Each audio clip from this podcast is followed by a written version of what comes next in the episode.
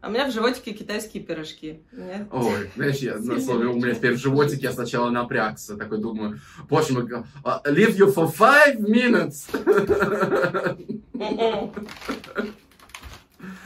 Не надо мне тут предсказаний. Который тара та та там па пам пам па парам пара па па пам па пам Та-та-та-та-та-та. И там же Мгм. 17-минутный клип, в общем-то, как англичане с прусаками сражаются, и чтобы Да-да-да. деморализовать англичан, там к ним приходит отряд боевых проституток. А, у этих проституток все показывают, вообще все показывают. А, и ты такой, у Ютуба какие-то очень двойные И В стандарты. тоже там. Вот. В общем, приехал я туда разодетый, как просто э, какая-то проститутка в ориентальном стиле. Это было просто великолепно, особенно когда есть лестница. Если нет лестницы, переживу. Но лучше, чтобы лестница все-таки была. Но и так обидно, когда так мало есть на кого произвести понимаешь, я впечатление. тебя все равно слышу, да? Да, я знаю, что ты меня слышишь. Тебе нужно было что-то краситься.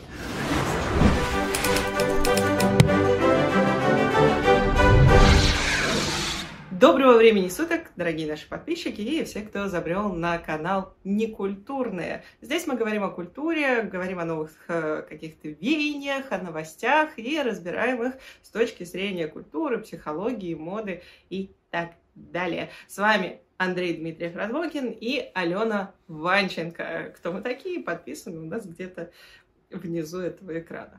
Сегодня мы будем говорить о том, как э, вообще восхититься и прикоснуться, и как правильно видеть э, различную высокую моду. А сегодняшний выпуск больше будет говорить Андрей, сто процентов, потому что а, сейчас по интернетам прокатилась э, вот эта вот волна, знаете, новой... Я не знаю, это что, у нас модная неделя прошла? А, Неделя высокой моды в Париже. А, он что? Да, вот прошла неделя высокой моды в Париже, и у меня вообще во всех фидах, в запрещенной сети, в ТикТоке, в... вообще везде, везде, везде, везде начали появляться вот эти женщины с платьями поперек Тулова, с, с, с платьишком рядышком, с перевернутым платьишком. А, И а, Андрей мне радостно рассказал, что это показ а, Виктора и Рольфа, да? Будем очень на это надеяться. Очень странная Но с другой херня. стороны, если мы ошибемся, то не да, слишком да. далеко. Всегда помните, если какая-то дичь э, неожиданно, при том, что такая веселая, развеселая, то, скорее всего, это Виктор и Рольф. Помните платье типа факов и так далее? Или, пожалуйста, не фотографируйте меня, это все они. И вот эта история с высокой модой, она а, для меня, человека ну, непосвященного, очень-очень странная. Но хотелось бы вообще узнать и прикоснуться. Поэтому у меня к тебе первый вопрос. Что вообще такое высокая мода? Да, вот я, как понять, что она высокая, помимо того, что там модели э, по 2 метра? Ну, во-первых, не под 2 метра, а, ну, может быть, опять-таки, может быть, она недостижимая. Но знаешь, что сказал? Как человек, который далек от этого, сказал человек а, с интересным мейком, а, с портупеей человеку, который э, сидит а, в костюме джентльмена за 30, которому не хочется большего. Потому что я прошу прощения. Мода бывает разная. Можно, мода бывает Это вот разная. ты меня да. Мода бывает очень разная. Может быть, я, может быть, не совсем здоров, поэтому простите меня, пожалуйста. Я очень постараюсь все нормально объяснять. Ну так вот, к сожалению, в массовом сознании в современном мире высокая мода вообще-то приобрела своеобразные черты. То есть она мало имеет общего с тем, что есть высокая мода. Ну, в общем-то, э, поймите, что кутюр – это, знаете, такое региональное название высокой моды. То же самое, что не все шампанское это игристое, но не все игристое это шампанское, и все гобелены это шпалеры, но не все шпалеры гобелены. То есть, ну, копишь, копишь. А, но у современного человека иногда складывается впечатление, что высокая мода или такое красивое, вкусное слово кутюр, это когда что-то, вы знаете, такое невероятно въебонистое, какая-то сумасшедшая Ага. или потрясающая дичь, или наоборот какая-то шлачина, которая прям настолько далека от концепции носибельности и продаваемости, что она существует как будто только для того, чтобы вставлять ее в мемы. Но на самом деле не все так просто. И давайте-ка мы немножко совершим маленький экскурс в историю. Дело в том, что вообще, конечно, высокая мода это не вот какая-то вот эта вот шлачина и не что-то настолько Ага. запредельно отстраненная от реальной жизни, а просто форма производства э, и формы выдачи готового mm-hmm. продукта. То есть высокая мода, как и все, ну, многое прекрасное в нашей жизни, это порождение промышленной революции. То есть, ну, у меня тоже иногда складывается впечатление, что многие люди, когда слышат выражение «модный дом», себе представляют, знаете, какой-то красивый салон с красивыми а, интерьерами, где полуголые девицы, заливаясь повизгивающим серебристым смехом, бегают в исподнем, где очень вкусно пахнет, всем наливают шампанским. Но на самом деле это завод. Mm-hmm. То есть это просто завод, mm-hmm. производящий модную продукцию. Где есть один, знаете, цех разраб... бархат. Да. Есть цех разработки, второй цех разработки, цех пошива, цех прошива и вот многое-многое другое. Ну, а также, опять-таки, еще разные помещения для контакта с клиентами. А, да. А первый цех разработки от второго цеха разработки чем отличается? Типа в первом у нас модельеры, во втором у нас швеи сидят? Нет, нет, нет, ну это я так, а, для примера. То есть, ну, может, если это маленький а. дом, там есть отдельный цех разработки, отдельный цех, цех пошива. Я же доверчивый есть, человек. Ну, ты же доверчивый, то есть, ну, видишь, вы знаете, что все доверчивые, как говорится, и в меня не полетят гнилые помидоры. Хотя, с другой стороны, в ферментированных ага. помидорах тоже что-то есть. Ну, так вот, дело в том, что в свое время, ну, скажем так, э, где-то середины 19 века, вот сама концепция э, дома моды, которая выпускает э, две коллекции в год, она стала настоящей прорывной концепцией. То есть представьте, что у вас существует множество, какие-то сотни небольших ателье, которые там создают модели для конкретной женщины по ее индивидуальным меркам. Это чудовищно дорого, это чудовищно долго. Опять-таки, почитайте каких-нибудь э, британских классиков, почитайте Толстого, кстати. То есть в Анне Каренине там очень, кстати, хорошо описано, что мы, в общем-то, не заказываем новое платье, мы перешиваем предыдущее, потому что это все слишком дорого. То есть мы, конечно, любим модные журналы, но намного выгоднее, даже если вы какая-то приличная мадама, какую-нибудь там хорошую белошвейку наверху там посадите, пускай там белое кружево на черное платье нашьет, будет хорошо. То есть у нас вот это... А, Или, как Скарлетт О'Хара, снять себе шторы. Да, только Красивые. озаботьтесь, пожалуйста, что они не цвета парижской зелени, потому что зелень такая закрепляется путем большого количества мышьяка.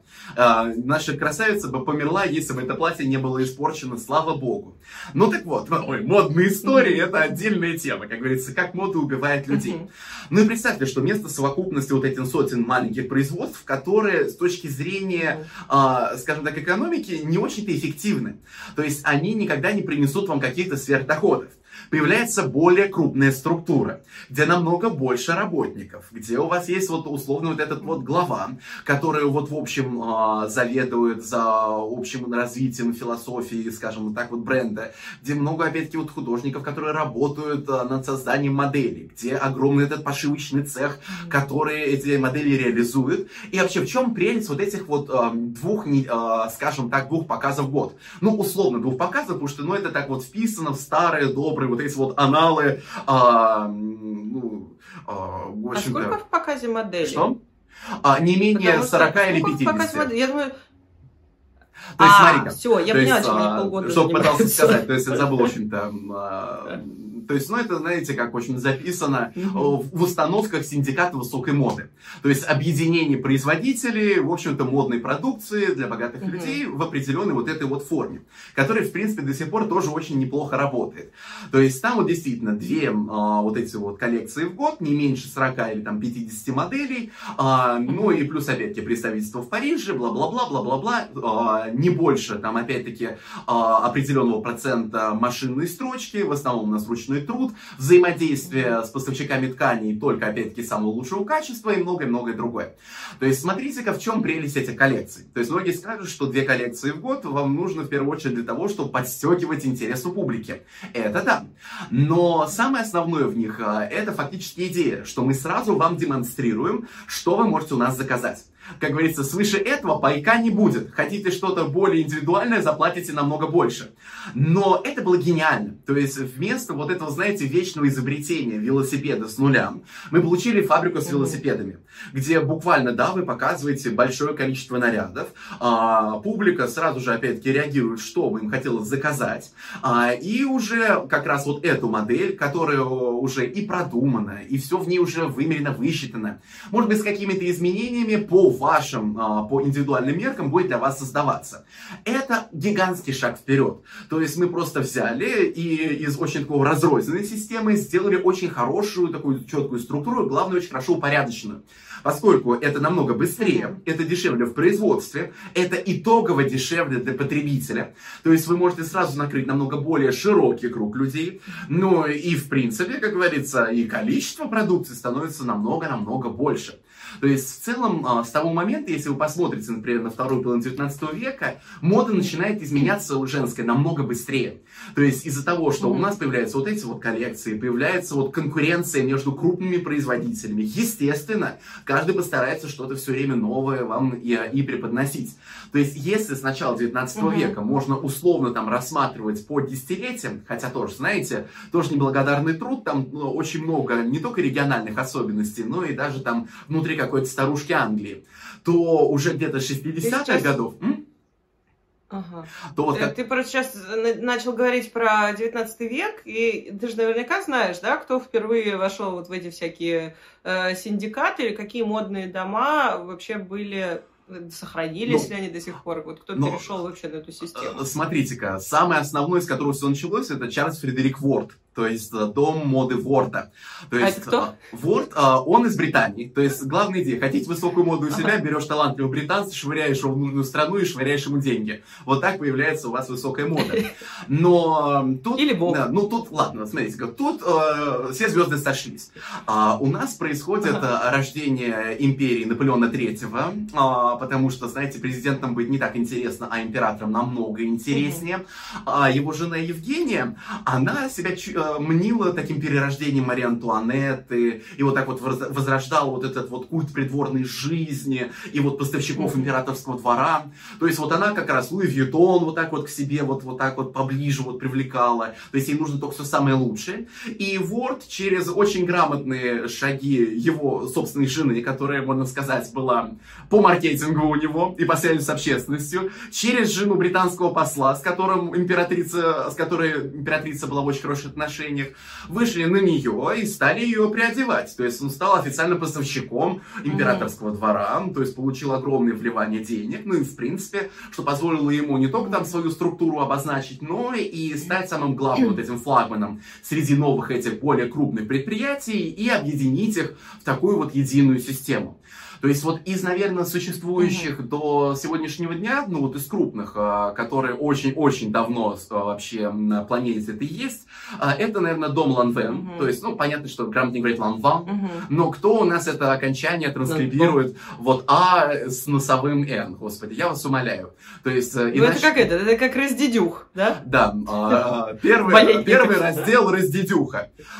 Вы скажите своей бабушке, что она все время, всю свою жизнь слушала Джо Дасауна, а, и посмотрите, как она на вас реагирует. Но при этом Жанна Ланван сама вообще вошла в синдикат высокой моды все-таки в самом начале 20 века. То есть, ну, тут опять-таки, как говорится, увы и ах, 20 век был сложный и длинный, и многие просто как бы, ну, не выжили. Хотя, опять-таки, отголоски все равно у нас существуют. Ну и так вот, что мы имеем? Мы имеем действительно, вот если говорить про Париж, про именно кутюр, про союз производителей элитарной одежды, где мы демонстрируем вот эти вот коллекции, где мы модели из этой коллекции, которые должны быть от повседневной до бальной, вечерней, там всего остального, потому что должны создать все фактически. А вы потом уже создаете эти модели по индивидуальным меркам каждой конкретной заказчицы. То есть понятно, что на свое время, там, на а, вторую половину 19 века, это гигантский шаг вперед. То есть это что-то просто невероятное. Mm-hmm. То есть вот, а, то, что вот я сбился с мысли, но посмотрите, с 60-х, как mm-hmm. силуэт начинает стремительно меняться. То он такой, то секой, то кринолины ушли, пришли турнюры, турнюры изменились, турнюры ушли, турнюры вернулись. То есть а, опять-таки потом мы снова женщина прямоходящая, потом женщина снова не прямоходящая. То есть постоянно вот это вот мы а, то, туда отклоняемся, то сюда вечные вот эти вот перипетии. То есть высокая мода именно из-за своей вот этой важности становится главным арбитром mm-hmm. изменения э, в модной индустрии, ну и главным, наверное, арбитром mm-hmm. в трансформации общего вектора развития моды. Но, как вы понимаете, экономика тоже не стояла на месте. Общество тоже, э, как говорится, двигалось вперед. И если еще 20-е, 30-е, 40-е годы, даже при всех проблемах, еще более-менее такое время высокой моды, потому что, опять-таки, в 20-е годы вообще высокая мода продемонстрировала, что «Ой, я могу быть демократичной!» И вы можете опять в независимости от э, своего достатка воспроизводить те же самые образы на более, опять-таки, ну, простой манер. Но вот уже в 50-е годы стало уже ощущаться, что, ой, ребята, эта система уже не очень хорошо работает в современных экономических условиях. То есть к этому моменту уже очень хорошо начинает подавать свой вот уже голос э, индустрия готовой одежды, при том, что не просто индустрия готовой одежды, а элитной готовой одежды. То есть, смотрите, к этому моменту, по крайней мере, уже в Америке проводят очень серьезные антропологические исследования народ населения, выделяют стандартный размерный ряд. А это уже возможность не просто, знаете, создавать готовую одежду, но что-то вроде такого, как бы это назвать, э, полуфабриката, который mm-hmm. вы потом будете подгонять уже под mm-hmm. себя. А, и в целом с этим как-то жить. То есть раньше, ну, как вы должны осознать... Подожди. То есть масс-маркет, он не создан для того, чтобы мы просто покупали э, в э, какой-нибудь Заре, ну, условно, да, изначальная идея. Mm-hmm. А, не для того, чтобы мы покупали в какой-нибудь Заре и носили, а для того, чтобы мы покупали, шли к своим модисткам или в ателье, каким-то образом это дело затягивали, там ушивали, урезали и дальше носили. Ну, опять вот это, вот это основа масс-маркета. А, не, не сравнивай масс-маркет конца 20 века с началом, а, какими-то конвекционными магазинами. То есть а, там нет, ну все равно свои, а, свои системы там были, но они были достаточно еще не доведены до какой-то логической точки. А середина 20 века получается возможность, что у вас вот вообще появляются стандартные размерные ряды. Это же огромный скачок. То есть получается, что одними из первых на это вообще среагировали именно элитарные производители. Dior вообще в 48 году, буквально там, знаете, через год после демонстрации своей первой коллекции, которая всех там вообще свела с ума, он сразу же делает ставку на вот эту mm-hmm. вот прет-а-порте, то есть готовую одежду. Потому что осознает, что очень хорошо, например, американский рынок завоевывать именно через нее. То есть там же наладить производство, то есть это все равно будут элитные какие-то ткани, материалы, это все равно будут модели mm-hmm. дома Dior, они все равно будут красивые, изысканные, но они будут уже опять-таки отшиты на э, швейной машинке, они будут уже в разных вот этих вот опять размерах отшиты. И самое главное, что тут можно очень активно масштабировать вот это вот производство. И опять-таки торговать mm-hmm. намного свободнее. То есть это и логистика намного проста, более простая, и что самое основное, это еще ты покрываешь намного более широкий круг людей. То есть это уже стало очевидно mm-hmm. в 50-е годы. В 60-е я бы сказал, что этому вот высокой моде, ну как в своем классическом восприятии, ну уже можно было mm-hmm. просто вынести смертный приговор, поскольку тут вообще легкая промышленность вообще везде хорошо подросла. То есть, если посмотреть на опыт той же самой Мэри Куант, нашей великой мамочки мини-юбки и всего, и вся вообще, что мы вообще так любим и обожаем, то она же как раз э, вот и видит, что молодое поколение, оно очень тяготеет к ярким модным трендам, и что современные производители на тот момент могут это удовлетворить, поскольку максимально простой mm-hmm. силуэт, обращение к синтетическим тканям, обувь из ПВХ, то есть когда действительно может уже рождаться такой вот даже вот масс-маркет в нашем понимании. А, фактически, да. где ты уже делаешь невероятно большие по масштабам а, вот эти вот, не просто коллекции показываешь, а просто чудовищное mm-hmm. количество одежды. То есть а, у нее, кстати, есть еще очень интересный пример, то есть когда мы говорим про массовое производство, то есть как оно mm-hmm. строится? Оно строится в, качестве, в результате анализа тех самых трендов, которые мы видим в элитах, в, на элитных показах. То есть мы их адаптируем, мы смотрим, mm-hmm. что там можно использовать, что нельзя использовать, что будет оставаться, mm-hmm ну и примерно, знаешь, э, типа промышленно-базовая коллекция. То есть, грубо говоря, 5 лет назад, 5 лет вперед. То есть то, что будет более-менее актуально на какой-то продолжительный срок. Но... А вот, Андрей, угу. я тебя все-таки направлю мыслью, да. да? Если я правильно понимаю, то в это время начинает немножко смешиваться вот эта высокая мода, все наши модные дома и э, возможности массового там, продакшена. И правильно ли я понимаю, что в современности, да, перескакивая в 21 век, у нас есть высокая мода от кутюр, у нас есть прет-а-порте, вещи для носки, mm-hmm я, а, когда мы с тобой разговаривали, упомянула Нета-порте, ты мне что сказал? Опять-таки, пускай придумают все названия, которые только можно. Почему бы и нет? Как говорится, главное, чтобы а, маркетинговый ход сработал. Но в мире моды да, но в мире моды такого не существует. Не, ну почему же? Ну, если оно названо, оно существует. Просто я призываю всегда разделять на более какие-то четкие структуры, о которых всегда понимаешь вообще, что сказать. Так. И есть масс-маркет. Да. То есть вот прет-а-порте и от кутюр относятся к большим домам каким-то модным, к синдикату парижскому и так далее. Mm-hmm. А вот масс-маркет это э, наш любимый э, H&M, да, который да. теперь скорее звучит ну, как Ну, то есть, да, мы разделяем. Меган, э, ну, ладно. На бренды премиум сегмента. это То есть, ну, понятно, что э, бренды uh-huh. премиум сегмента, там тоже, знаешь, такую ранжировку можно сделать, что мам не горюй. То есть, то, что вот мы называем прет-а-порте, ну, там тоже, знаешь, всякие это диффузные линии, бридж бренды, там, угу. Знаешь, всякая вот эта бесконечная вот эта вот структура. Но, опять-таки, мы разделяем угу. все-таки а, на премиум сегмент, а, опять-таки, и массовый сегмент.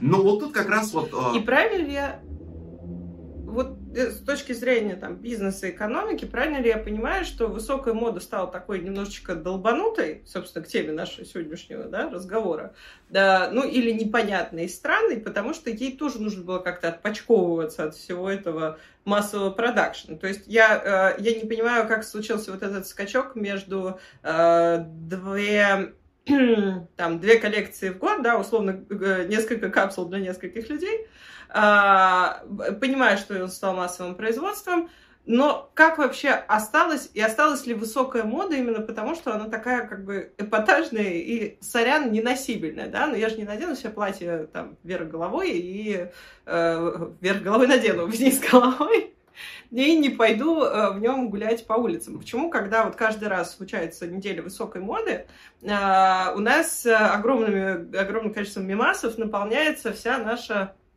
медийная структура. Ну, во-первых, начал с того, что, опять-таки, где Кура, где твой дом. То есть, а, ну а что, а, по-твоему, там показывает Шанель абсолютно средние по больнице, mm-hmm. или там показ Диор абсолютно средние по больнице, абсолютно носибельные продаваемые. Это что ж высокая мода. То есть, здесь больше про страки- стратегию бренда. А. То есть, смотри, почему я начал вот эту вот долгую-долгую историю, опять-таки, когда у кого-то начинаются проблемы. Дело в том, что, ну, вот уже в 60-е mm-hmm. годы, ну, если бренд, который позиционировался исключительно как высокая мода, не занялся созданием э, готовой одежды, то у него очень большие проблемы экономические. То есть Баленсиага, вот, например, закрывает свой модный дом, потому что не хочет переходить вот на эту темную сторону зла. И на передний план как раз и выходят э, именно бренды готовой одежды. То есть понятно, что высокая мода именно как форма производства, форма отпуска вот этой готовой продукции существует там и в 60-е, и 70-е, и 80-е годы. Но при этом э, позиции, то есть даже влияние на модное мышление уже не такие сильный. Более того, общего вектора развития моды mm-hmm. нету. То есть начинается вот это вот огромное количество самых разных небольших вот направлений, ниточек. И естественно, что про это порте, то есть готовая одежда, намного ярче на это все реагирует. То есть там, знаете, когда можно открыть бренд готовой одежды, нагнать там 15 молодых дизайнеров и говорят, давайте, ребята, там нужно постоянно новое, что-то свежее, классное, mm-hmm. а, и чтобы постоянно быть вот а, на хайпе. Но в целом, а, когда mm-hmm. вот мы а, начинаем подходить там уже 80-е и вот особенно 90-е, мы можем увидеть очень а, определенный тренд. То есть, ну, как ты понимаешь, если бизнес не растет, значит, он начинает mm-hmm. схлопываться. И приходит Загнивать. все mm-hmm. больше осознания, что, товарищи, нужно все больше и больше людей как бы охватывать. То есть, между чем дедушка Диор это понимал еще в конце 40-х годов, потому что дедушка Диор очень неплохо, так, знаете, создал настоящий прообраз mm-hmm. современной модной империи с каким-то невероятным количеством развития разветвлений. Но и вот эта вот люксовая готовая одежда, ну, что вы понимали, то это тоже определенная экологическая ниша. А ведь нужно достучаться как можно до большего количества людей, чтобы все больше и больше людей как бы вот хотели прийти и оставить свои деньги именно в вашем бренде, чтобы вы были той самой потрясающей мечтой, к которой хочется прикоснуться. Вот, например, э, есть идеальный пример из истории. Это Гуччи. Гуччи чуть, а, опять-таки, не улетели в трубу. Почему? Потому что три с половиной сумки и э, парочка кожаных там лоферов не могут быть гарантом элитарности бренда. И если вы начинаете делать там угу. дешевые визитницы, зажимы для галстуков и любой ширпотреб, это начинает размывать вашу угу. вот эту элитарность. Люди уже угу. не думают, что нося Гуччи, ты уже проявляешь себя как небожитель. А нужно, чтобы люди купили какую-то фитюльку, но чувствовали себя частью вот какого-то потрясающей истории. И в этом плане на высокую моду начинают смотреть именно как на эдакий гарант элитарности. То есть, когда вот а, при наличии вообще высокой моды, ее зрелищность, а, ее роскошество сразу же говорит, что вот, смотри, как круто, как замечательно. Ведь, знаешь, вот а, у Гуччи есть очень а, похожий, знаете, как конкурент. Это Фэнди. Потому что Фэнди это вообще весь мусорный ширпотреб а, на авиалиниях. То есть э, вообще абсолютно мусорный. То есть э, такое количество продукции просто страшно. Ну что у них было? У них были роскошные драгоценные меха, у них были успешные претапорте коллекции, которые да. Лагерфельд делал. А замечательная сумка багет, которая э, через... я просто по сумкам да, больше да, благодаря сексу в большом городе. Классический Нет, it's not Классический bag, багет, it's a да. It's a baguette. А, Да, то есть... Ну, у них были какие-то знаковые вещи. Они входят как минимум в пятерку самых знаковых вот этих сумочек. Но пойми, э, смотри, опять-таки, даже знаковые вещи иногда недостаточно. Нужно вот какой-то вот этот гарант. А 80-е, к тому же, это еще и какое-никакое ну, экономическое выздоровление, которое, конечно, влепится в рецессию 90-х годов, но по сравнению с 70-ми Мгм. это настоящий культ бизнеса, роскоши, вот знаешь, вот Мгм. всего вот этого невероятно до- дорогого, элитарного. И вот если посмотреть а, на высокую моду, то она очень резко начинает возвращаться. То есть высокая мода становится вот таким вот очень таким ярким гарантом элитарности звучания бренда. А, все пытаются соревноваться именно в роскошестве отделки, форм, а, вообще возможности портновского искусства. А все для чего? Чтобы вот какая-то простая девочка а, сказала, я хочу тушь не от какой-то там фирмы, а вот от этой фирмы. Я пойду куплю парфюм не от э, там Шанели, грубо говоря, а куплю парфюм именно от Диора. Потому что, опять-таки, да, мы с тобой, как говорится, не на запись, Мгм. когда Что разговаривали. я от тебя слышу? Да. Вот это я сейчас услышала такой момент, что по сути любая вот эта высокая мода становится большой рекламной акцией для собственного же там условно претапорте масс-маркета. А, И если мы говорим о перевернутых платьях, то люди неожиданно узнают, кто такие Виктор и Ральф, да? Виктор и Рольф. Вот видишь, я, я, я вот все никак не могу запомнить. А, то они узнают, и, может быть, в каком-нибудь своем локальном золотом яблоке, спонсируйте нас, пожалуйста, в локальном золотом яблоке находят а, что-то с их упоминанием и такие, о, я про них слышал, а у них там был какой-то эпатажный показ, я их куплю. Логика такая? Да. Потому что смотри-ка, вот я не просто так про дедушку Диора сказал. Ладно, все мои слушатели и так эту Ага. миниатюру услышали, пускай еще все услышат. В общем так, Диор с самого начала делал очень большую ставку на распространение, распространение влияния своего бренда. То есть там очень классная у него трансформация происходит, поскольку дом, а, знаешь, планировался как маленький победоносный суперэлитарный модный дом, а тут он увидел невероятный ажиотаж и понял, что нет, ребята, будем укрупняться. И кроме, опять-таки, того, что мы американский рынок захватываем, фактически располагаясь у них на территории, и, как говорится, и внутри подрывая. А, и там о, огромное количество его лицензий с производителями самых разных там предметов, чтобы ему и туфельки Роже Вивье делал, и там опять-таки сумочки ему делали, и то, и все пятый, десятый, чтобы парфюмерия была, чтобы п- помада была там тоже. Одна помада для того, чтобы в сумке носить, другая помада для доминантной самки, у которой там должен быть флакон в виде огромного хрустального там триумфального обелиска на столе стоять. Ну и самое главное, что там будут платочки, шпильки, корсетики, шиньончики. Вот с одной стороны вроде бы какое-то огромное количество какой-то мелочевки, которая, ну, наверное, для очень богатой женщины, чтобы создавать тот лук. Но на самом деле оно в первую очередь атакует вот именно вот эту широкую общественность.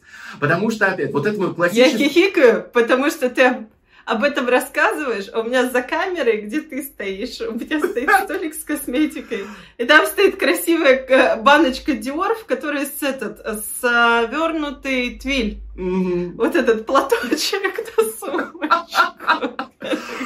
Господи, какая я предсказуемая.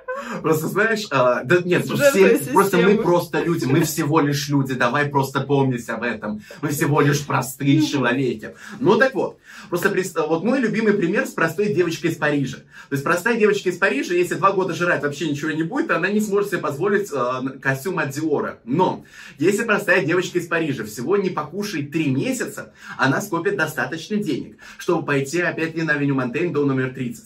И тогда она подойдет по парадному входу дома Кристиан Диор. Швейцары дома Кристиан Диор откроют перед ней двери дома Кристиан Диор, и она зайдет в дом Кристиан Диор. Она подойдет к прилавку Кристиан Диор и купит маленький шелковый платочек. Но это будет не просто маленький шелковый платочек, нет, нет, нет. Это будет маленький шелковый платочек, который свернут шуршащую бумагу и положит большой серый пакет с надписью Кристиан Диор. И она берет пакет с надписью Кристиан Диор и идет на выход дома Кристиан Диор. И Швейцария дома Кристиан Диор открывает перед ней двери дома Кристиан Диор. И вот она на парадном подъезде дома Кристиан Диор. И с пакетом Кристиан Диор и люди падают ниц перед ней, потому что она достойна. И мораль сей басни э, какова? В общем, э, те люди зарабатывают моментально и быстро, не те, ну то есть э, не те люди зарабатывают моментально и быстро, которые предлагают крутой IT-стартап, а которые вдруг додумывались цумовский пакет продавать людям а, или сдавать тысячу роз а, на День Святого Валентина по часовому. То есть вот это приносит много денег, потому что мы все чванливые, мы все нарушаем все заповеди, которые только можно запретить. И вот это шикарно работает. Потому что мы все равно очень сильно а, зависимы как раз от этой вот мечты, к которой хочется прикоснуться. Потому что, знаешь, ну, это все равно, что с айфонами, там еще с чем-то. То есть а, угу. больше, не знаю, часть людей, которые а, любят айфоны, айфоны нужны именно как какой-то угу. тотем. То есть как символ чего-то. Они не используют его функционал.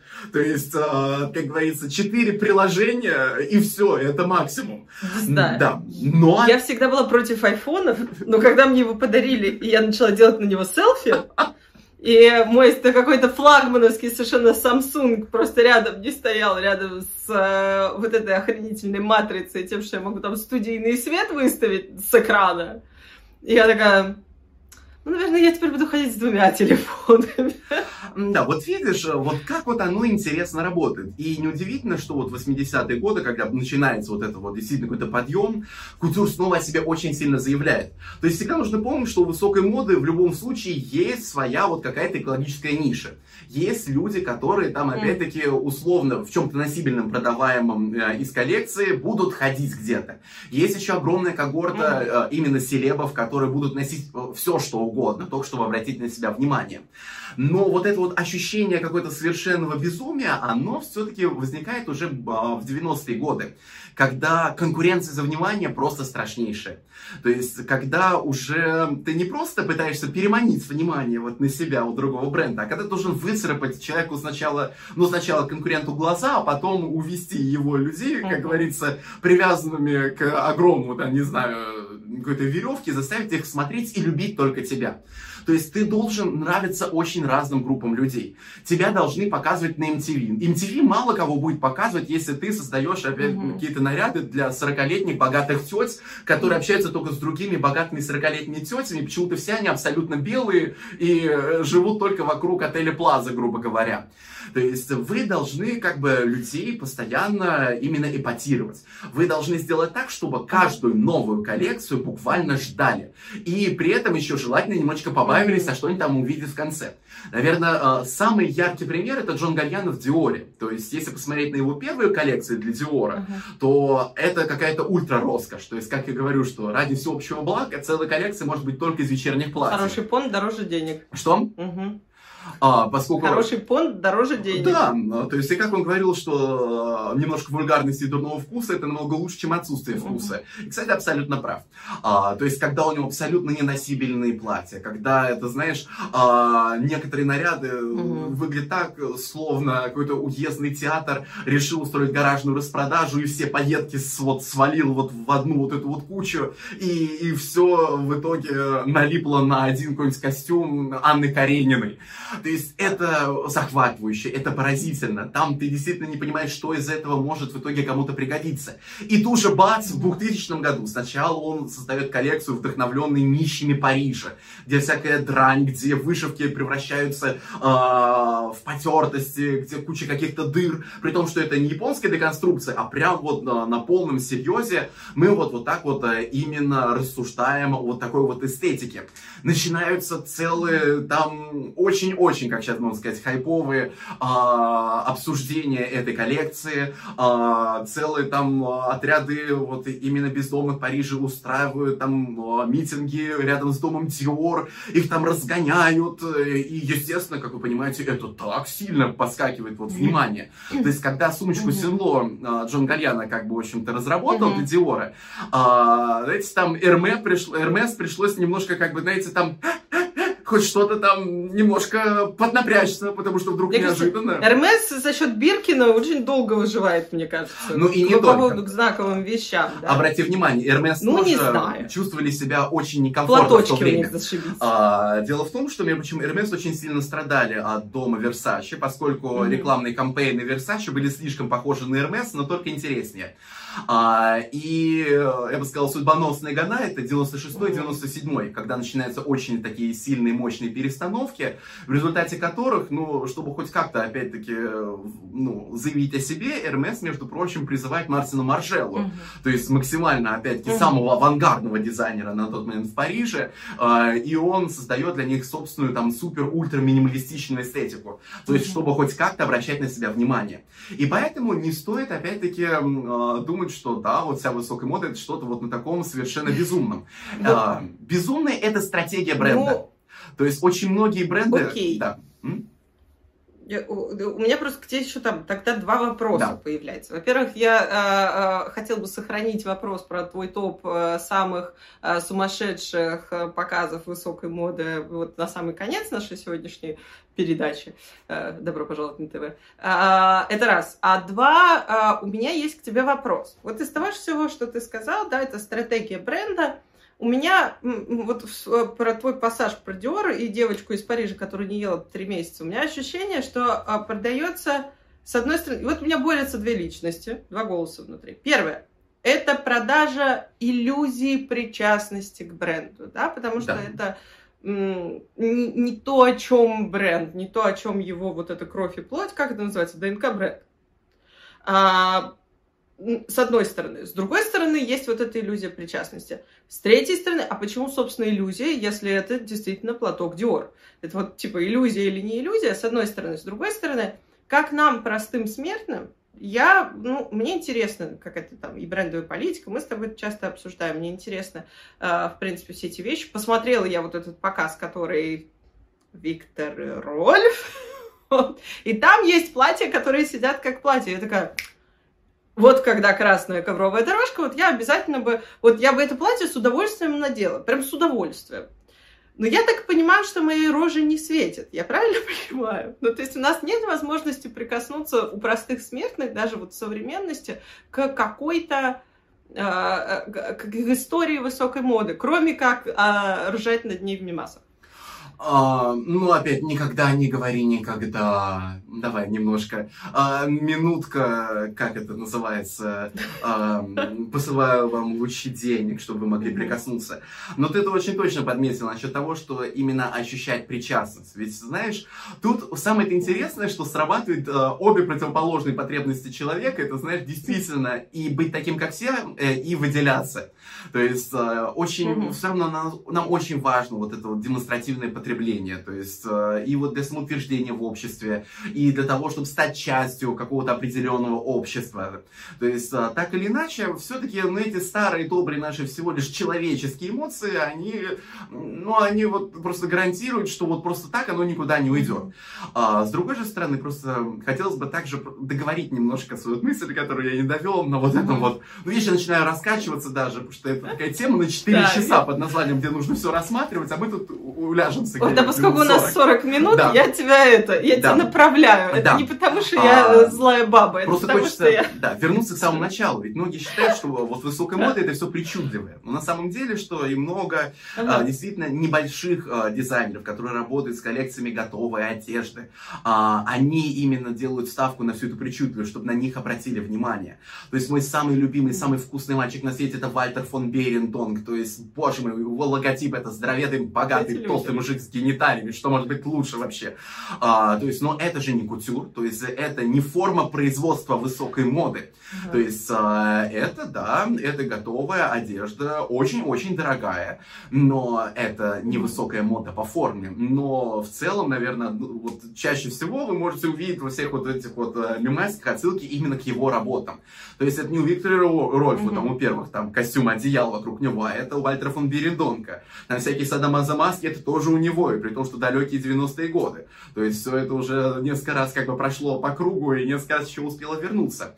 Но прикоснуться, опять-таки, тут важно к чему. То есть к выразительности очень многие могут прикоснуться. Вот то, что я всегда говорю, что смотрите на локальные бренды, которые вас окружают. Смотрите на апсайклинг, смотрите на ребят, которые, э, пускай в очень небольших объемах производят свою продукцию, но при этом они могут взаимодействовать с очень уникальными, нестандартными контекстами. То есть в целом, например, у меня куча дизайнерской одежды, но у меня нет премиальных брендов. То есть смотри, вот какая интересная угу. штука получается, потому что в целом выбирает между, так. ну я сказал, что Андрей, радость моя, давай выделим определенное количество денег, э, купим от, э, или, в общем-то, сумку себе от Баленсиаги, чтобы бегать э, с ноутбуком по заказам, угу. или посмотрим. В итоге, естественно, я купил сумочку с очаровательной, к тому же, плеткой девятихвосткой, и вообще выглядящей старым добрым БДСМчиком, и очень-очень вкусненькую, но от локального бренда. Потому что, а, при том, ну, как говорится, немножечко даже еще за чуть меньше деньги, за что можно было купить себе еще украшения на сдачу. А это я особенно люблю. А, то есть, видите, в целом вас окружает очень много талантливых людей. И особенно, давай вот вернемся к нашей вечной вообще истории, что так, ребята, давайте подсоберемся, будем помогать друг другу. А, вы, может, даже не замечаете, насколько а, вокруг талантливых людей, и насколько даже в самых сложных условиях, как вы понимаете, у нас очень тяжело, собственно, дизайном, поскольку вот эта жуткая зависимость а, не только вот у людей, которые покупают вещи от там, западных влияний и вот эту вот идею, что только там можно все покупать, но еще зависимость от того, что ты вечно работаешь на, грубо говоря, там, тканях, э, галантерее и всем остальном, которые тоже приходится ввозить. Но при этом я говорю, что ну, вы должны тогда сделать максимально, чтобы все увидели, что у вас есть запрос на внутреннее производство. И просто посмотрите на молодых дизайнеров, посмотрите на дизайнеров, которые маленькие компании. А, очень Петербург ярко этим выделяется. Посмотрите, да. там ребят, которые работают с авангардом. При том, что авангардом вполне себе доступным именно по цене. А, и таким образом вы присоединитесь не к заветной мечте конкретного бренда. То есть тут нужно очень важно, наверное, разделить, что вам действительно нужно. Если вы хотите стать частью просто бренда, после купите парфюм от этого бренда и всем говорите, что вы в Диоре. То есть вот это самое легкое.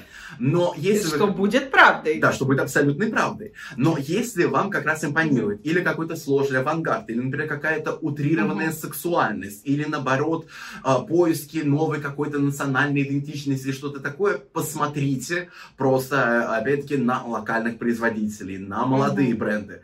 То есть а, не нашли где-то среди своих, посмотрите на те же самые молодые бренды где-нибудь за границей, потому что их в том, что там огромное количество, и это тоже uh-huh. не космические деньги, но которые позволят вам, в принципе, ощущать себя именно так, как, может быть, вы и хотели.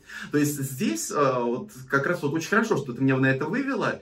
Здесь вот то, что я всегда говорю на лекциях, которые вот э, в курсах, э, где я работаю в паре со стилистом. Угу.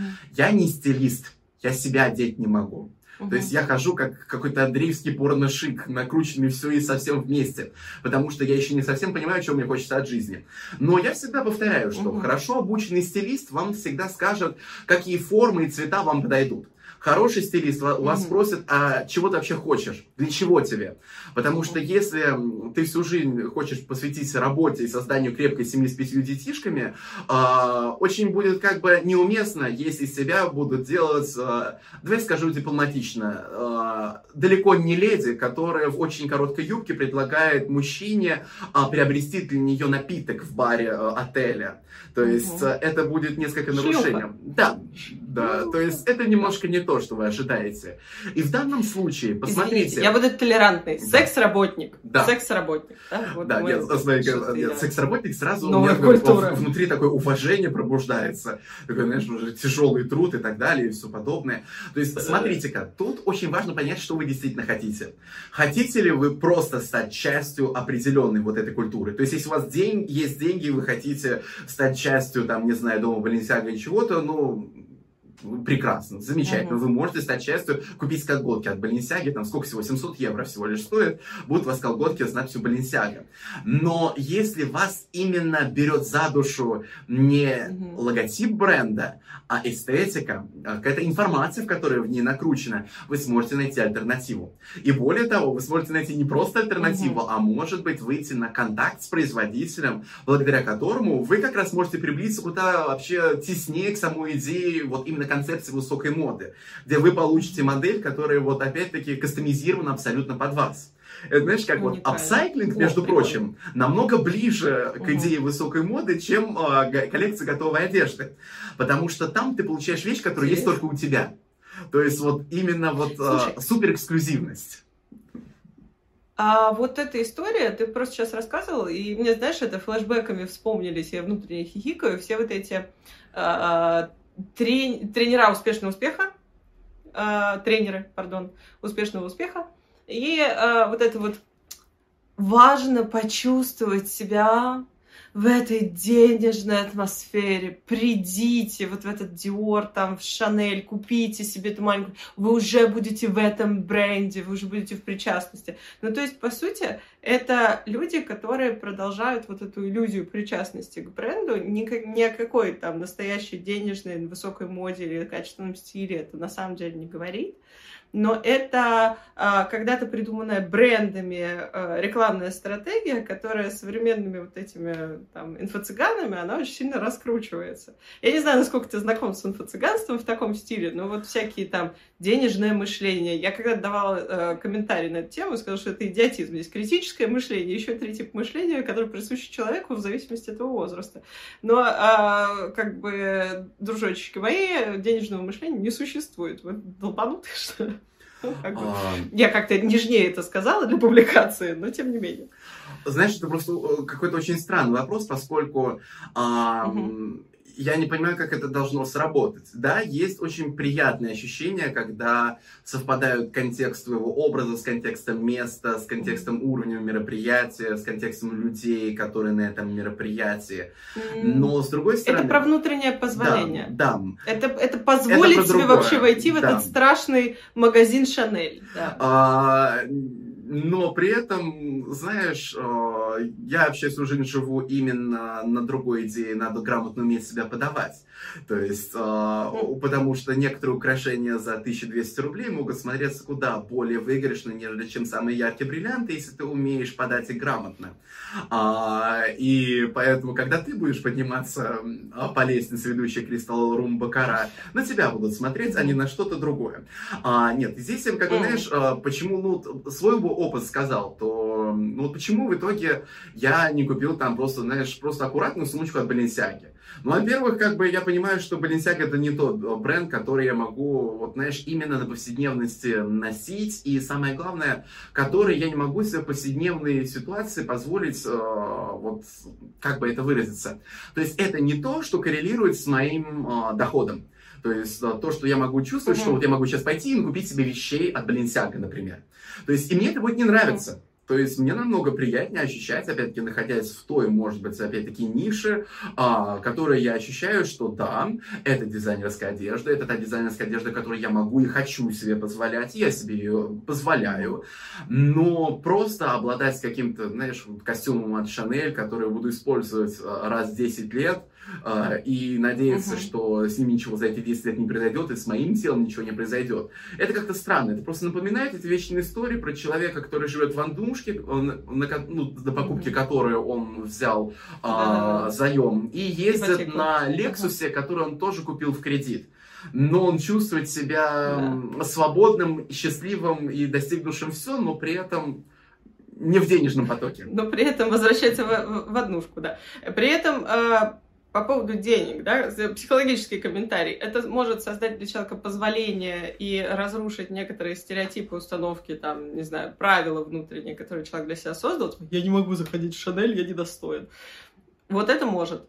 Но а, заставить вас зарабатывать больше денег или как-то сделать boost вашего бизнеса, это ни хрена не сделает. Да? Это иллюзия причастности, с одной стороны. С другой стороны, мы же все сейчас посылаем Андрею лучи денег, чтобы он пришел в Баленсиагу и купил себе кучу, кучу вещей. К слову, я, я как человек, который систематически покупает брендовые сумочки с замечательной еврейской идеей, что их всегда можно перепродать, потому что они мало когда теряют в цене сильно.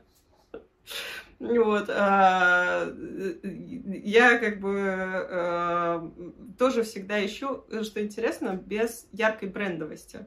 Потому что вот меня, у меня в какой-то момент, мы просто в разговоре с мужем это обсуждали, и я хотела какую-то штуку, типа вот это ожерелье от Шанели, вот это знаменитое, многоразовое, многониточное.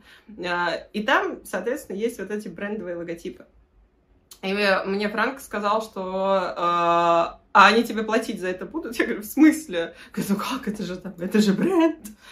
А, мой внутренний нарцисс возмущался. И Франко мне говорит, говорит, нет, подожди, то есть ты за свои деньги вешаешь на себя логотип дома и им светишь ты делаешь им рекламу. Я говорю, кто я такая, чтобы делать им рекламу? Он говорит, нет, так работает реклама. Ты носишь чей-то логотип, люди видят тебя, видят этот логотип, там, вспоминают про этот бренд. И что-то я так пригрузилась тогда, и вот я заметила, что я впоследствии начала вообще очень многие вещи выбирать, э, ориентируясь осознанно там на нравится, не нравится, на цвет, на форму, на то, как это там в руке лежит и так далее, и как это на ощупь, а не на э, вот эти брендовые стратегии. Но э, отвратило ли меня это от того, чтобы покупать какого-то там, не знаю, бренда вещи, тоже нет, потому что, потому что там хорошие вещи в том числе как ни странно.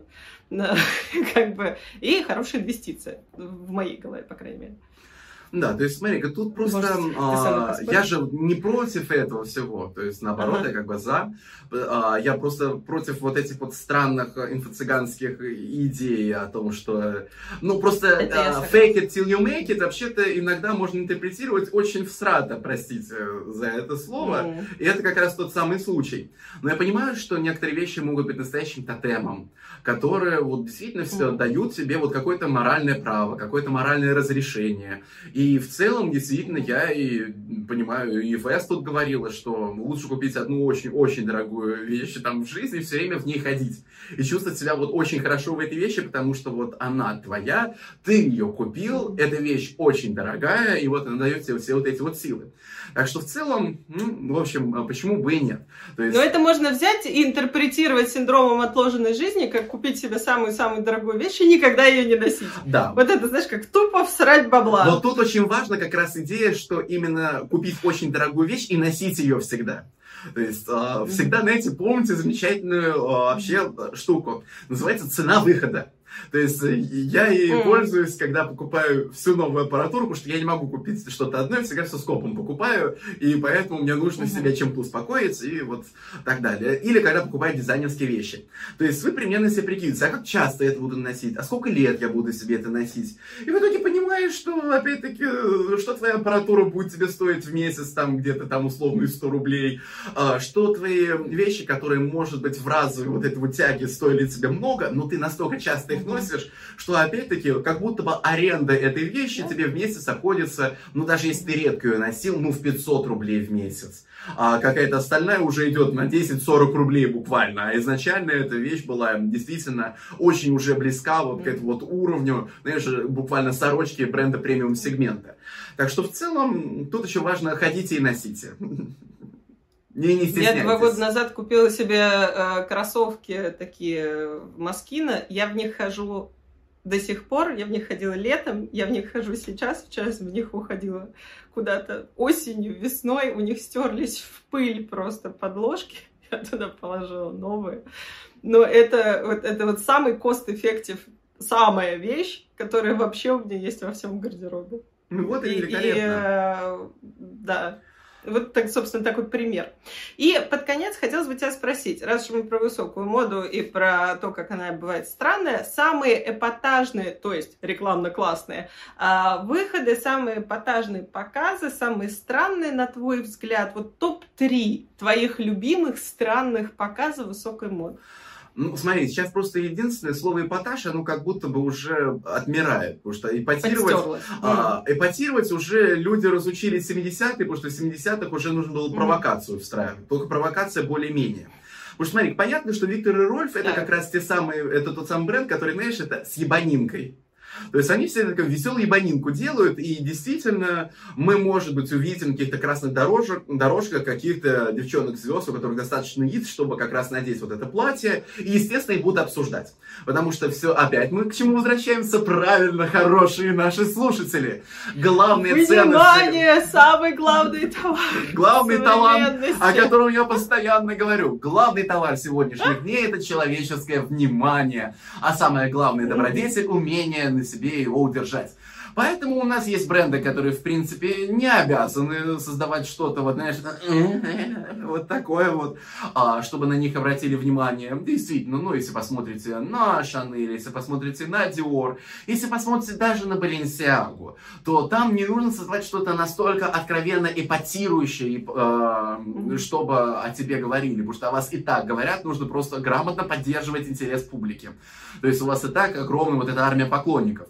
Но, опять-таки, существуют и другие так. примеры. То есть есть вот говорить по экстравагантность, это Скиапарелли. Давай. То есть Скиапарелли это да. Так. Какой? При том, что ну, нет, показ. я бы все. Или тебе в принципе. Я бы говорил, устраивает? я бы сказал в, в принципе в целом и смотрел бы на современные, потому что нет, если говорить про самые эксцентричные показы, они они в истории остались, все такого больше не будет. То есть это нужно, да. чтобы абсолютная экономика позволяла той же самой высокой моде абсолютно оторваться от носибельности mm-hmm. и продаваемости. И Джон Гальяно делал такой mm-hmm. дичь в доме Диор, что просто ты такой сидишь и вот это да! Вот, оказывается, что промеж баб до мужика бывает. А, то есть это Скиапарелли, которым действительно из-за того, что они не вот часть какого-то гигантского конгломерата, а они часть очень угу. небольшого конгломератика, а, и фактически как бы сами по себе. Но посмотрите, как за последние годы, благодаря Дэниелу Роузбери, а, этот модный дом просто вышел в лидеры именно красно-ковровых дорожек, угу. запросов всего остального. Это экстравагантнейшие наряды, которые э, уже стоят именно на вот таком водоразделе с произведением декоративного магазин прикладного искусства, ювелирки и все остального. Это поразительная, опять-таки, бижутерия. Да, их последний показ, а, он, может быть, несколько выбивается, то есть все вот эти вот львячие головы, а, волчачьи и все остальное, всякий вот этот вот а, дан, дантовский бестиарий про грехи, кто о них только уже не написал, но, в принципе, тоже очень яркий способ привлечения внимания. То есть можно было в очередной раз показать mm-hmm. какие-то произведения ювелирного искусства, а можно было сделать что-то такое, что половину людей там приведет какой-то кринжовый восторг, как а, половину людей а, заставит... Господь, Господь. Да, да. Спаси и сохрани. Да, Господь, половину Господь. людей заставит, опять-таки, копаться в интернете, что же это означает. Потом куча, опять-таки, кураторов выставок начнут писать, почему это не искусство, почему это плохо. И все все равно будут постоянно обсуждать вот все это дело. То есть, э, поэтому я считаю, что да, это так, великолепно. Скиапарелли. Давай. Да. Так, дальше. А, дом Гуччи. Дом Гуччи при Александре Микеле. То есть сейчас мы видим, что закончилась так. эпоха. Но там ставка действительно была очень важная, как раз на создание вот чего-то такого угу. эпатажного, экстравагантного. И что в основу всего легли вот какой-то, знаешь, утренник в сумасшедшем доме и при этом Красный май в Париже. То есть, э, и все это у нас как-то вместе и сразу. И когда в рамках показа мы демонстрируем там и вот эти всякие потрясающие то ли сумочки, то ли просто арт-объекты в виде а, вот копии отрезанной головы модели, которая с ней идет, и какие-то милые зародыши драконов, угу. а, и вот это сумасшедшее... Это Джаред Лето был на Мед Галла. Да, да, да, вот как раз. Ну, вот это оно. Он ага. там был очень, э, как бы сказать, прилично приодет. Он там прилично выглядел. А, то есть э, к ним бы я, кстати, Маскина бы добавил, потому что Маскин отдельно я выделить не могу. Ну, а в принципе, но они такой постироничный модный дом с самого начала. То есть, а, как бы у них просто... Ну да, но просто, мне кажется, у Маскина нужно смотреть 20 век, где есть замечательное вот это платье спасательный жилет, где а, вот целая эта коллекция была, она совершенно какая-то ну, просто разрывная. А, не Лав Маскина, да, mm-hmm. который для нас, для бедных, Вот. А, да, Маскина, Маскина. Ну, у них есть замечательная винтажная вещь. Так, второй Гуччи. Да, при том, что, смотри, опять, Третий. и это просто достаточно такой классический эпатаж, но который прям весь очень сильно накрученный. Угу. И знаешь, а вот я сейчас сижу и думаю, а вот я не могу как-то вот кого-то вот назвать, кто делает вот что-то совершенно безумное и просто безумное ради безумия. А... А, потому что... А почему мы не рассматриваем, например, безумно красивое? Потому что вот для меня а, Айрис Ван Херпен это тоже высокая мода? Или я Но, ошибаюсь? Нет, это как раз именно формат высокой моды. То есть она работает в сегменте... Давай действительно сюда включим Айрис Ван Херпен, поскольку а, это не эпатаж в классическом смысле, это абсолютно дивный новый мир, при том, что ближе знаешь, э, к, к смыслу вот именно книги, то есть про какое-то именно сумасшедшее будущее, поскольку то там э, эти э, работячие руки там дораспечатывают этот костюм mm-hmm. на лежащей модели то это платье, которое тоже распечатаны так или сяк. Платье кинетические статуи. То есть, вот как вы видите, а, все, чтобы только обратить на себя внимание. То есть, ну, зачастую просто когда... Но если мы добавляем ее, то... Тогда надо добавить Мюглера. А, современное его состояние я бы не стал добавлять. То Старого. Есть, старого? Старого. Старого тоже, потому что он задал определенный тренд. Но потом его, конечно же, всякие Маквины, Гальяна, они перекрыли его сильно перекрыли. А, так что получилось, что сейчас я с нашим теперь Манфредом, господи, такое имя, прям как целая опера. А, он же Манфред Тьерри. А, если с ним, конечно, взаимодействовать, то видишь, что, да, его показы были ошеломительные, и они задали определенный тренд, но вот как раз потом вот этот тренд, он как бы еще несколько вот альтераций как бы а, ощутил на себе, и поэтому как бы перешли в совершенно другое состояние. То есть, в целом, лучше как бы попросить, наверное, даже наших слушателей, например, скинуть не обязательно показы высокой моды, а каких-то дизайнеров, которые занимаются безумными вещами. Ну, например, я вообще обожаю смотреть mm. на выпускные работы э, и из Королевского, опять-таки, Королевской академии в Антверпене, yeah. из э, Святого Мартина в Лондоне, там Парсонс в Нью-Йорке. Кстати, mm-hmm. наши ребята из Вышки очень крутые тоже модели делают. В Лондоне, например, я влюбился в Ясмин Уитлок, потому что ее эстетика mm. это что-то просто безумие о том, как, а, как говорится, природа нас всех переварит и не поперхнется.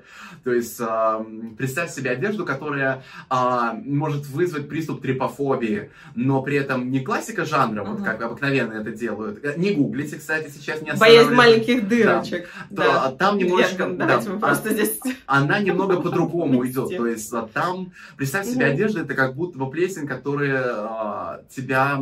Она невероятно красивая одежда, но она настолько, знаешь, вот выглядит живой, знаешь, как будто бы по тебе вот это какой-то грибной мицелий ползет, как будто бы ты уже в симбиоз какой-то впал, что это как-то просто какой-то сумасшедший безумие, ты такой...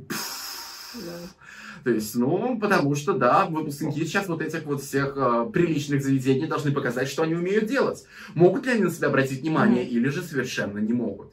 Поскольку в современном мире, ну вот э, тоже глупо у меня спрашивать, э, что ты можешь выделить. Я уже ничего не могу выделить. Как говорится, мне очень сложно чем-то хоть как-то mm-hmm. уже, не знаю, а, удивить, огорчить, рассмешить там что ли. Я могу порадоваться, могу разочароваться, но вот так, чтобы, знаешь, вот действительно такой, боже мой, это разрыв шаблонов. Да, вот когда была вторая культурный mm-hmm. показ Баленсиаги, вот тогда у меня был разрыв шаблонов. Потому что музыка, опять-таки, mm-hmm. Драматургия показа, Николь Кидман с этими вот как будто заплаканными глазами в серебряном платье, и ты сразу mm-hmm. думаешь о ремарке и о жизни э, взаймы и, и, и вообще, да, но это, как вы видите, это когда вот целиком на тебя вот целая вот, э, целая вот форма, целое искусство mm-hmm. показа на тебя начинает действовать. Но при этом я же не могу это добавить вот, вот самые экстравагантные показы, которые меня поразили. Здесь на совершенно другом уровне. Ну, хорошо, давай тогда вот эти дома оставим. Наши слушатели, наши зрители нас сегодня дополнят э, в комментариях тем, что им понравилось или что их эпатировали, как они отнеслись к перевернутым платьям, а видели ли их вообще или просто сегодня окунулись э, в э, историю моды, не понимая, какая новость нас сюда привела. А, тогда, окей, несколько финальных мыслей. Высокая мода — это большой пиар. Для того, чтобы маленькие люди покупали более дешевые вещи и чувствовали причастность, причастность к бренду. Есть некоторые небожители, которые от этой высокой моды выдергивают идеи и потом куда-то употребляют, но их очень-очень-очень мало. А, нужно послать Андрею Лучей денег на Баленсиагу. И на Скиапарелли тоже вот. очень хочется. Вот, вот можно, чтобы... А, и, и вот там да. те, которые лучи для Баленсиаги, можно мне еще хотя бы маленький лучик, но тонкой талии, потому что там есть парочку таких образов, но там нужна такая тонкая талия. Но это такие образы, но такая талия. Ну вот, и это на сегодня, наверное, все финализирующие мысли. Спасибо тебе большое, Андрей, что э, поделился сегодня огромным количеством историй, потому что я себя чувствовала абсолютным профаном. Мне это, э, мне это странно, но мне было очень э, прикольно узнать э, какие-то вещи. Да, я очень редко чувствую себя совершенно не в теме. Это было прям Прикольно. Знаешь, из-за того, из-за того, что я так что-то много говорил, у меня первая мысль была ответить тебе «Спасибо, что пригласили». Шанс.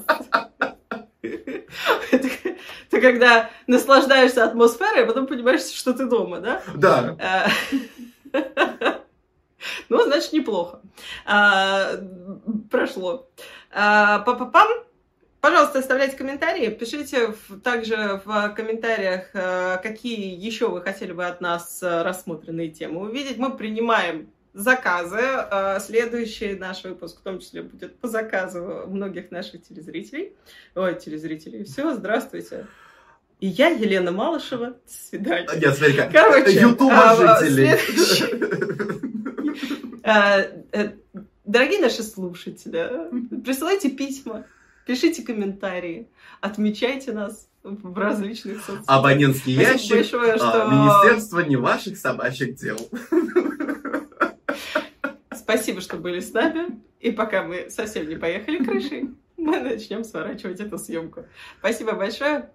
И увидимся в следующем выпуске. А, отмечайте в комментариях, мы их смотрим и отвечаем вам. С вами были Андрей Дмитриев Радогин и Алена Ванченко. Пока-пока. До свидания.